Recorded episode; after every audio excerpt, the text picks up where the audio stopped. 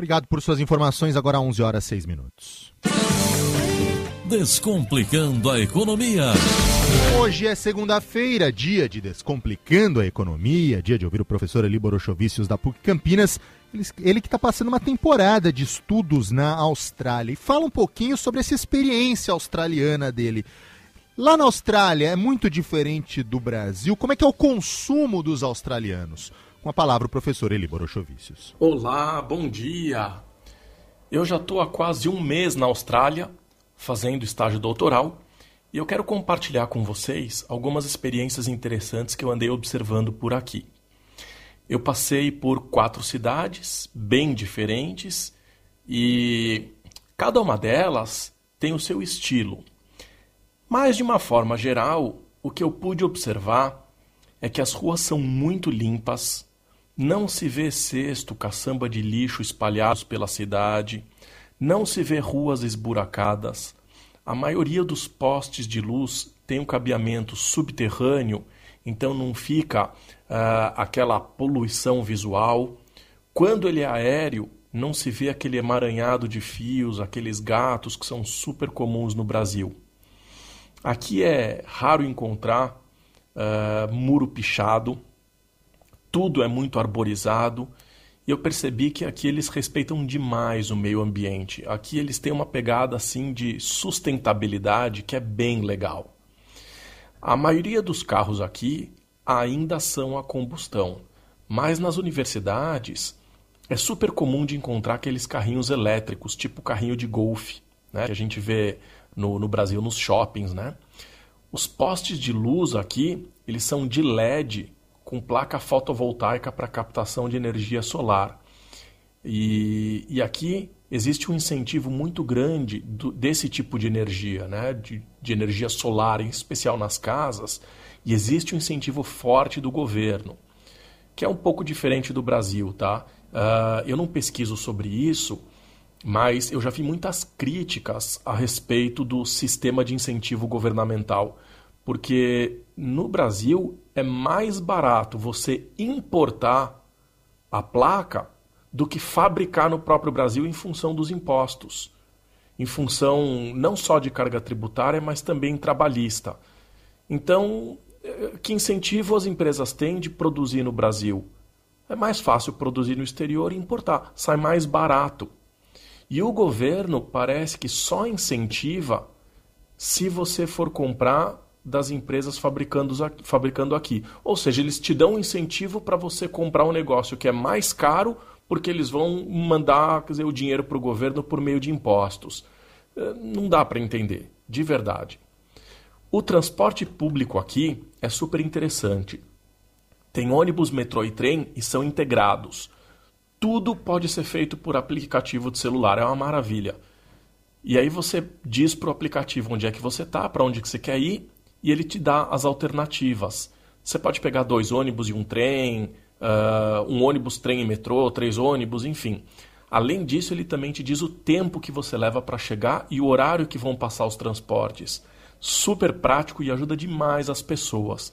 Você carrega o valor ali pelo aplicativo, usa direto no celular.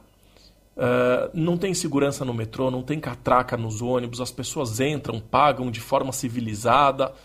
É, não vou dizer que não existe, mas assim, nesse tempo que eu tive aqui, eu não vi ninguém deixar de pagar. As pessoas entram, passam o celular ou o cartão tipo bilhete único e pronto. Não tem ninguém fiscalizando, olhando, né? As pessoas fazem a coisa certa porque é o certo. Nossa, que inveja que eu tenho, né? Como eu gostaria de ver esse tipo de comportamento no brasileiro. Nos supermercados, você compra passa na leitora, paga com o celular e vai embora. As pessoas costumam levar sacolinhas e, caso elas esqueçam, podem comprar ali mesmo no guichê por um dólar. Detalhe: não é pelo dinheiro, é pelo respeito ao meio ambiente. Na sacola está escrito assim: use, use, use até estragar. E se estragar, você pode trocar por outra grátis. Então, assim, é o simples fato de não utilizar sacolas plásticas, mas utilizar sacos retornáveis. Nos restaurantes, eles usam canudo de papel, não de plástico. Então, assim, as pessoas aqui tem essa ligação com a sustentabilidade muito forte. As pessoas aqui têm hábitos saudáveis. É super difícil de ver pessoas mais gordinhas, tipo eu aqui. Uh, as pessoas assim têm hábitos muito saudáveis, isso é super legal. Os bancos não têm segurança, não têm arma, não têm porta giratória. Uh, a pessoa te atende de pé num terminal, tudo muito rápido, prático, honesto, civilizado. Olha, é de dar inveja. Uh, não se vê polícia na rua. Aqueles, uh, aqueles policiais que existem são muito raros e normalmente eles estão ali para te ajudar, para te dar orientação. É, é bem legal. Uh, outra coisa que eu achei interessante é que aqui eles pedem desculpa até para a própria sombra. Sabe quando você sobe a escada, o outro está descendo e meio assim que se esbarra? Não a ponto de se tocar, né, de trombar, mas aquele ops, né? Uh, pode ser até uma questão de linguagem, mas aqui é assim, eles olham no teu olho, desculpa, desculpa, né? E, seguem o caminho. Uh, eu observei na universidade, por exemplo, que eles usam aqui muitos espaços de convivência, tem, trabalham muito com trabalho colaborativo, vivem muito bem em sociedade, um respeitando o outro, isso é muito legal. Bom, a coluna aqui é de finanças e aí vocês vão me perguntar o que, que tudo isso tem a ver com finanças. Eu não sei se vocês perceberam, mas eu falei de consumo com uso de LED e sistema de energia solar. Eu falei sobre sistema de pagamento por meio de celular. Eu falei de transporte integrado, que traz uma economia né, para as pessoas que precisam do transporte público. Eu trouxe uma visão de banco, certo? Então, tá aí uma coluna divertida hoje, uh, trazendo um pouquinho de Austrália para vocês. Uma ótima semana e até o próximo quadro. Obrigado, esse foi o professor Elíbaro Vícios, lá na Austrália, passando essa temporada de estudos né, antes de regressar aqui para o Brasil e continuar né, a sua caminhada lá na PUC Campinas, falando um pouquinho dessa experiência australiana dele. Que inveja, viu, professor? Muita inveja de muita coisa que a gente escuta aí da Austrália, muita vontade de pelo menos conhecer esse país. Pena que fica tão longe, mas um dia a gente chegar lá. 11 horas 13 minutos. Muito obrigado por suas informações. Agora 11 horas 4 minutos. Descomplicando a Economia.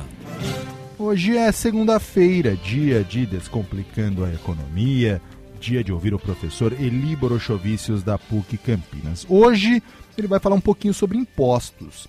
Você sabia que a população brasileira já pagou um trilhão e meio de impostos apenas neste ano? Sabe quantos impostos existem, para onde eles vão, enfim, se a gente, como contribuinte, tem algum retorno? Professor Eli Borochovicius responde essas perguntas. Olá, bom dia. O impostômetro informou que nessa última semana o Brasil já arrecadou mais de um trilhão e meio de reais com impostos. Foram quase um trilhão de reais com impostos federais, mais de 400 bilhões com impostos estaduais e um pouco mais de 100 bilhões de reais com impostos municipais. Dos impostos federais com maior arrecadação está a Previdência, que representa 28% do total federal. Depois vem imposto de renda com 25% e COFINS com 15%. Em relação aos impostos estaduais, o ICMS é de longe o mais representativo, com mais de 70%, ou o que equivale aí a uns 300 bilhões de reais. A arrecadação dos municípios é a mais baixa e ela arrecada quase metade com imposto sobre serviços, o ISS. O resto, IPTU, ITBI e algumas outras taxas. O estado de São Paulo contribui disparado com quase 38% do total arrecadado, seguido por Rio de Janeiro, com menos de 14%, depois Minas Gerais, com 7%. O impostômetro também permite avaliar como andam os impostos nos municípios.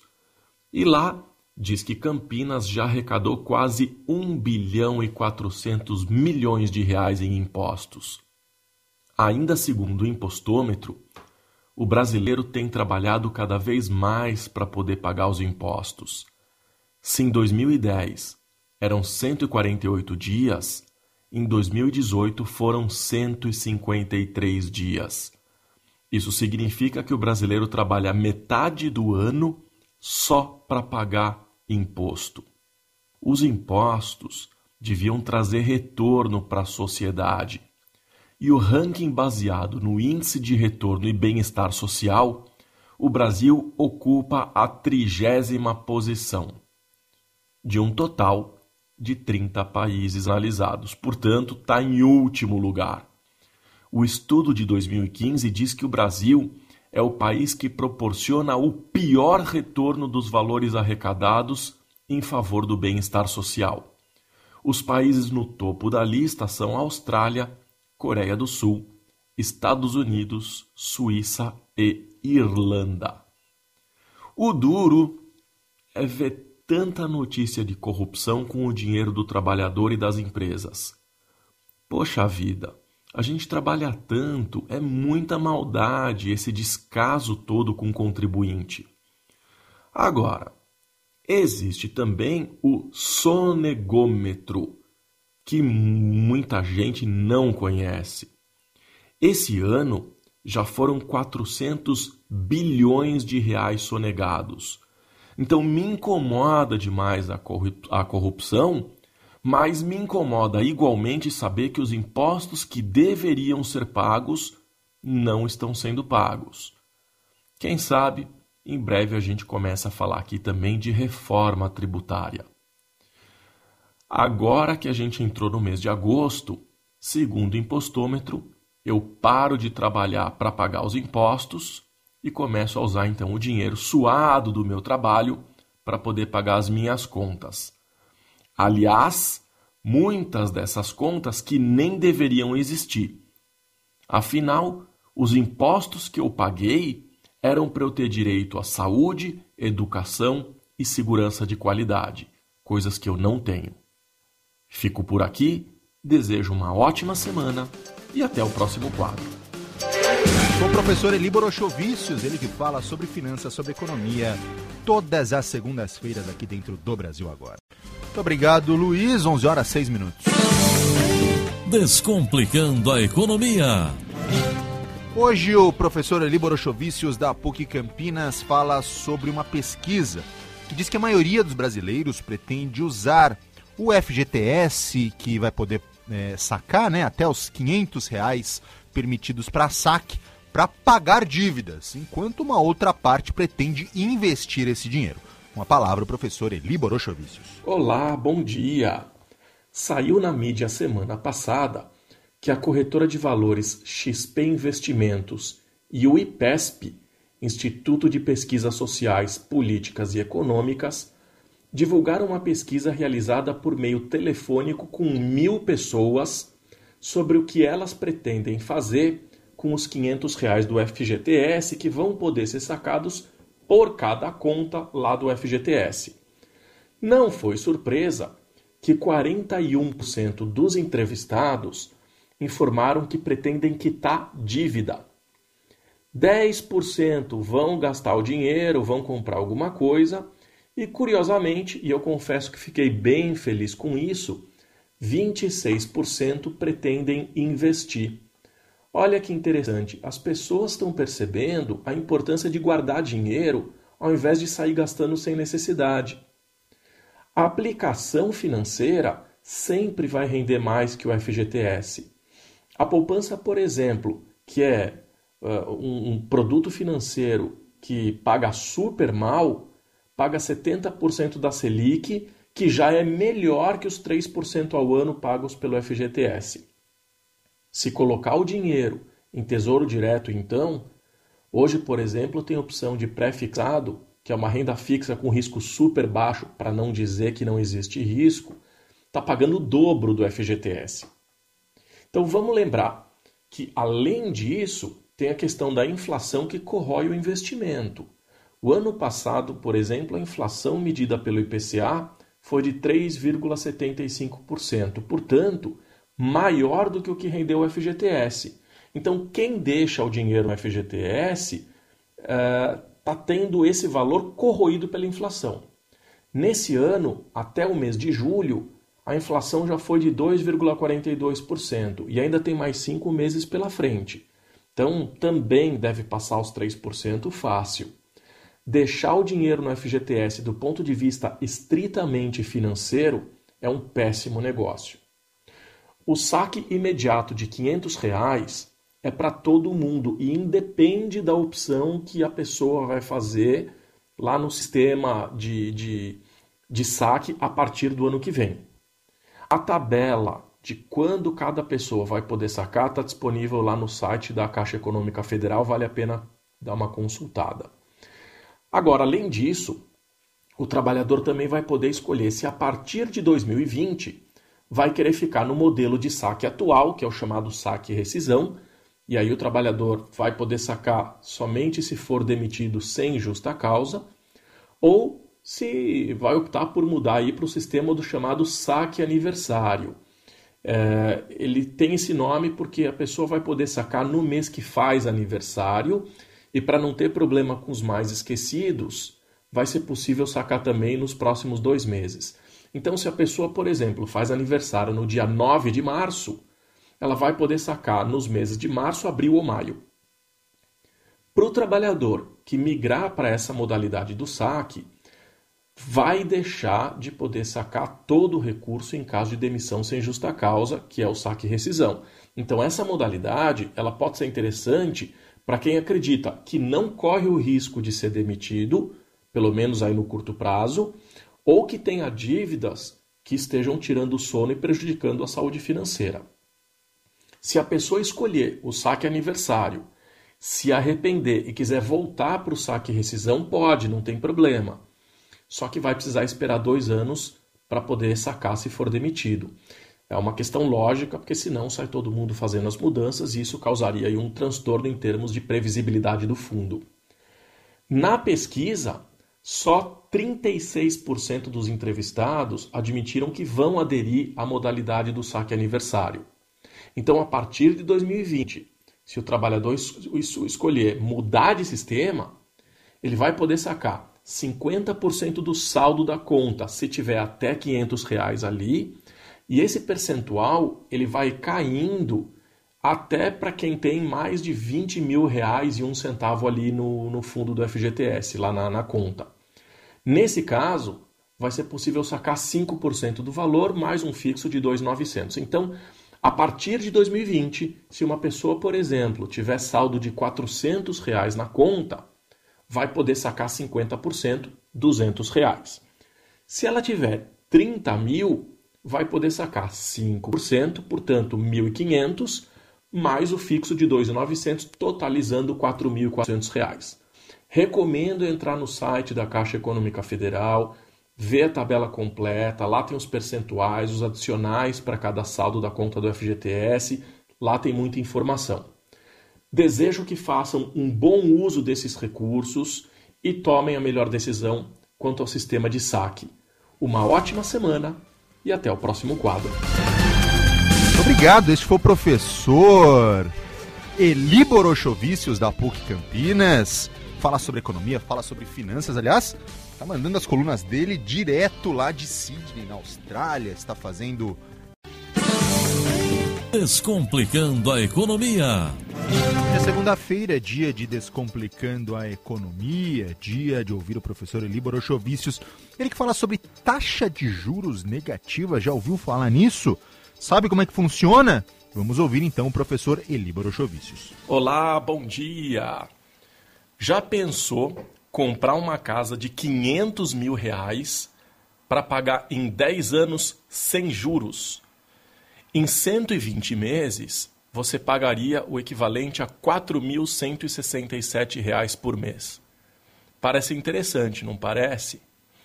Pois bem, e se eu dissesse que ao invés de me pagar esse valor de 4.167, eu ainda te dou um desconto de 100 reais por mês para você pegar esse dinheiro comigo?